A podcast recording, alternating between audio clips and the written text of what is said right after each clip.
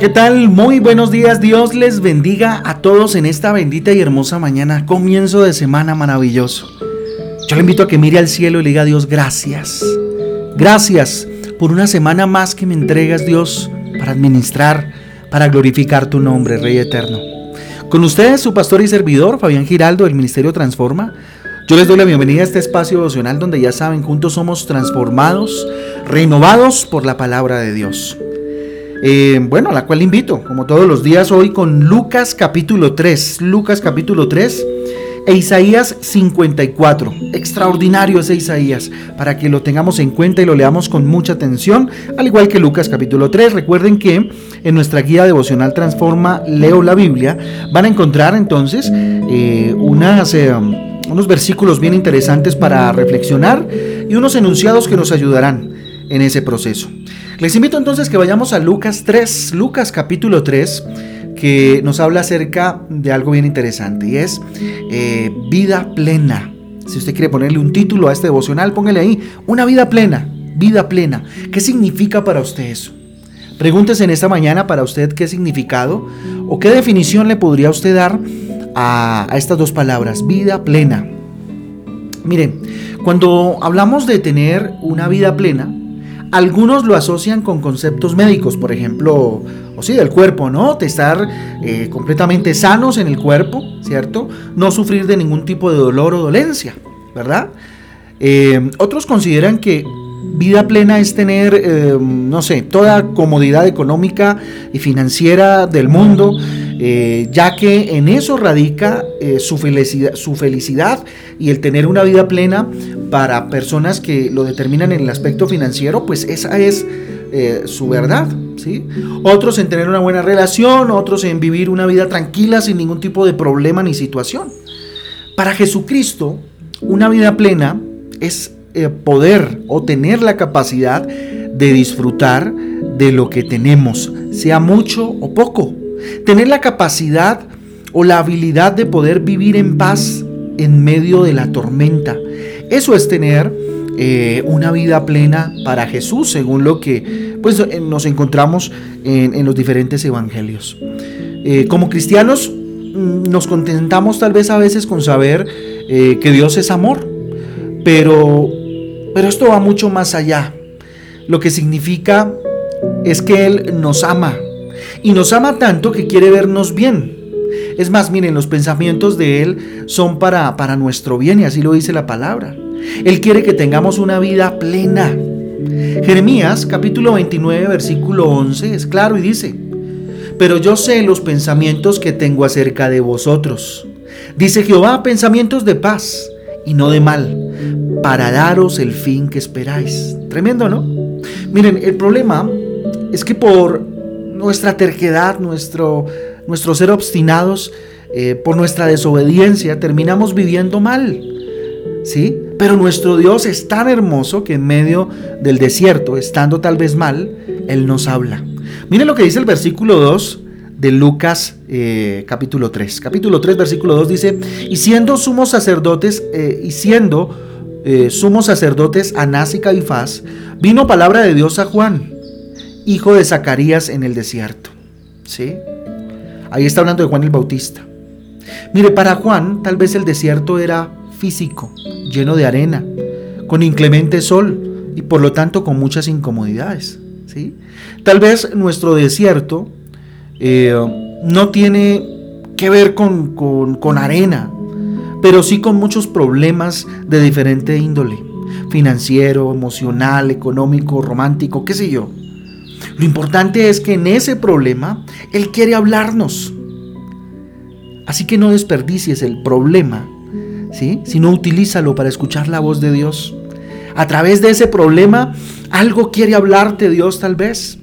Algo quiere formar en ti. El problema de Dios es que eh, en lo espiritual eh, tengamos vida eterna. Perdón, el propósito, no el problema. Aquí me equivoqué de palabra. El propósito de Dios es que en lo espiritual, por un lado, tengamos vida eterna. ¿sí? Y, en este, y en este mundo podamos disfrutar de, de una vida plena. Es decir, una vida llena, rebosante en todo. Yo diría que disfrutáramos desde ya de esa vida eterna. Ahora, Para vivir bien y disfrutar de lo que tenemos, ¿qué necesitamos? Y vamos a verlo a la luz de este capítulo maravilloso, Lucas capítulo 3. En el versículo 3, yo les invito a que lo miremos el día de, el día de hoy. Mira el versículo 3 lo que dice. Y él fue por toda la región contigua al Jordán, predicando el bautismo del arrepentimiento para perdón de pecados. Para vivir y disfrutar entonces de lo que de lo que tenemos, necesitamos arrepentimiento. Esta palabra es clave dentro del cristianismo. Miren, en lo espiritual debemos dejar de hacer lo malo, arrepentirnos de corazón. ¿Sí? En lo, en lo secular, pues en, nuestra vida cotidiana también debemos dejar de hacer lo malo. Gastar más de lo que ganamos, eh, no sé, no comer aquello que nos causa daño, dormir lo necesario, eh, no gritar sin necesidad, bueno, todo esto, ¿sí? Dejar de hacer, arrepentirnos tiene que ver con eso, ¿no? Eh, entender que lo que estamos haciendo está mal, pero de esta manera pedir perdón, arrepentirnos delante de Dios y no volverlo a hacer. Miren lo que dice el versículo 4 en la parte B. Dice lo siguiente, preparad el camino del Señor enderezad sus sendas. Para vivir bien y disfrutar de lo que tenemos, vivir una vida plena, necesitamos enderezar nuestro camino. ¿Qué es eso que tienes que enderezar en tu vida? No es suficiente con arrepentirnos y reconocer que actuamos mal. También es necesario rectificar, corregir lo malo, no volverlo a hacer. ¿Sí? Rectificar y corregir lo que estamos haciendo mal. ¿Sí? En todas nuestras áreas. ¿Qué es eso que tenemos que enderezar? ¿Qué es eso que tenemos que mm, dejar de hacer, ajustar en nuestra vida? Muy bien, vamos entonces al versículo 7. Dice lo siguiente, y decía a las multitudes que salían para ser bautizados por él, oh generación de víboras, ¿quién nos enseñó a huir de la ira venidera? Eso era lo que decía Juan el Bautista. Entonces, para vivir y disfrutar de nuestra vida, de una vida plena, no hay que huir. Miren lo que dice, y le decía a las multitudes que salían eh, para ser bautizados por él, ¿cierto? Generación de víboras, ¿quién nos enseñó a huir de la ira venidera? Miren, el hacernos cristianos no es para camuflar nuestros pecados de ninguna manera, es para arrepentirnos y dejar de hacerlos. Mateo capítulo 21, versículo 13 dice, y les dijo, escrito está, mi casa, casa de oración, será llamada, mas vosotros la habéis hecho cueva de ladrones, refiriéndose a aquellos que habían hecho precisamente de la casa de Dios eh, una cueva de ladrones, ¿se acuerdan? Cuando Jesús eh, sacó eh, a todos aquellos mercaderes de, la casa de Dios precisamente. ¿Sí? Jeremías capítulo 7, versículo 11 también nos habla acerca de esta situación. ¿sí? Fíjense que aquí, aquí hay algo interesante y es que los problemas, ¿sí? Los problemas definitivamente no se solucionan huyendo. Es necesario enfrentarlos. ¿sí?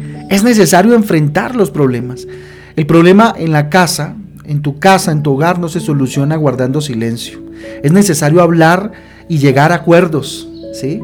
Llegar a acuerdos donde definitivamente como familia podamos ser sinceros y, de verdad eh, generar un ambiente en el cual se, hayan, se den responsabilidades a, todos estos problemas. ¿sí? Miren lo que dice Jeremías 7:11. Dice, es cueva de ladrones, delante de, eh, de, vuestros ojos está la casa sobre la cual es invocado mi nombre. Y aquí también yo lo veo, dice Jehová, refiriéndose precisamente a esa escena donde Jesús, eh, digamos que, que, muy enojado, regaña a todos aquellos que habían hecho de la casa de Dios eh, un mercado, Un mercado. Muy bien, versículo 8 dice, haced pues frutos dignos de arrepentimiento y no eh, comencéis a decir eh, dentro de vosotros mismos, tenemos a Abraham por padre, porque os digo que Dios puede levantar hijos a Abraham aún de estas piedras. Esta palabra me parece bien interesante, ¿saben? Porque nos llama a vivir o a actuar de acuerdo a lo que, a lo que somos. ¿Sí? Solo si somos esforzados podemos conseguir lo que queremos. Actuar de acuerdo a lo que somos como hijos de Dios. Tener una vida plena no solo es vivir bien para con nosotros mismos, eh, la vida plena también es vivir bien con los demás. Y para esto necesitamos desarrollar, por ejemplo, bondad, generar eh, en nosotros, eh, por ejemplo, generosidad. ¿Cómo estamos frente a esas dos características? Miren lo que dice el versículo 11 de Lucas 3. Y respondiendo les dijo, el que tiene dos túnicas, dé al que no tiene, y el que tiene que comer, haga lo mismo. Miren, el egoísmo nos lleva a vivir mal. Tanto que algunos, eh, eh, en algunos se genera envidia, estrés y en muchos otros, eh, y muchos otros malestares, ¿verdad? Así que, por ejemplo, ¿para qué guardas tantas cosas? Miren, conozco personas que a veces guardan, guardan y guardan, por ejemplo, ropa. ¿Para qué la guardan si no se la están poniendo? Hay otros que la necesitan, por favor. ¿Para qué la guardamos? Versículo 13 dice, y él les dijo, no exijáis más de lo que os está ordenando, ordenado.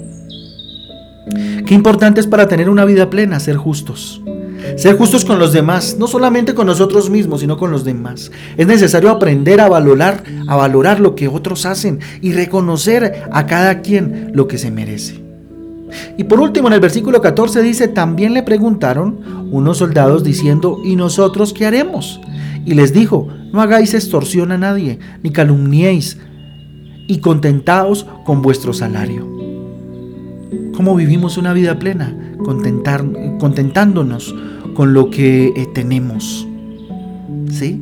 Esto no significa ser resignados y conformistas, para nada. Esto quiere decir que debemos disfrutar lo que tenemos mientras luchamos por conseguir cosas mejores, mientras Dios nos permite vivir dentro del propósito de Él y conseguir cosas mejores. Cada día debemos luchar por mejores cosas, pero sin despreciar lo que Dios nos ha dado. ¿Sí? Porque vivimos pensando en lo que pudiésemos tener y no en lo que tenemos en este momento y disfrutarlo como tal. El propósito de Dios entonces siempre fue que tuviéramos una vida plena, plena, que viviéramos en un paraíso. Eso todavía es posible, depende de usted y depende de mí. ¿Qué decisión tomas? ¿Vivir en un paraíso como Dios había establecido? En la palabra de Dios encontramos que Dios siempre ha querido volvernos a nuestro estado original. Pero nosotros los hombres siempre hemos querido vivir de acuerdo a nuestros propios intereses y por eso vivimos mal. Vamos a orar. Padre Santo, gracias por tu palabra. Gracias Dios por mostrarnos qué es vivir plenamente. Perdónanos Dios porque muchas veces creemos que vivir plenamente es tener mucho dinero. Creemos que vivir plenamente, Señor, es tener toda la salud del mundo. Padre, tu palabra nos enseña que vivir plenamente es tener la capacidad a través del Espíritu Santo de vivir bien, de estar en paz aún en medio de la tormenta. Dígale, Rey Eterno, ayúdame para que eso sea una verdad en mi vida. Hoy me arrepiento de corazón de todo aquello, Señor, que haya interrumpido el vivir una vida plena en mi vida. El vivir una vida plena, Señor, con mi familia. Me arrepiento de corazón, ayúdame a enderezar mi senda, a enderezar mi camino, Señor, a enderezar lo torcido en mi casa, en mi vida, a no huir, bendito Dios, aún, bendito Padre, de tu disciplina. Ayúdame a frentear la situación, bendito Dios, con toda espiritualidad y con todo pundonor, Señor. Ayúdame a actuar de acuerdo a lo que soy, tu Hijo, bendito Padre. Y genera en mí, Espíritu Santo, asísteme para, dígale, para que en mí haya bondad, haya generosidad, Dios. No haya envidia, Señor. No haya egoísmo. Ayúdame a ser justo, Dios, a poner todo en su justo lugar, bendito Padre.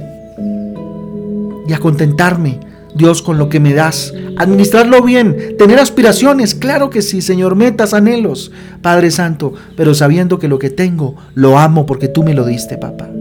Te damos gracias, Dios, porque siempre, siempre, como un papá, has estado, bendito Dios, queriendo darnos una vida plena. Perdónanos porque a veces huimos de esa vida plena para darnos la vida que, bendito Dios, creemos es la vida plena, papá pero eso es solamente vanidad de vanidades, como dice tu palabra. Dios, ayúdanos a vivir la vida eterna desde acá, Señor, para experimentar tu bondad y tu amor todos los días de nuestra vida. Bendecimos esta semana que viene, Dios, como una semana plena y llena de bendición. En el nombre de Jesús, dígale. Bendito Dios, bendecimos nuestras familias. y te glorificamos a ti, Señor, Rey eterno, Rey de gloria, Rey de una vida plena y maravillosa.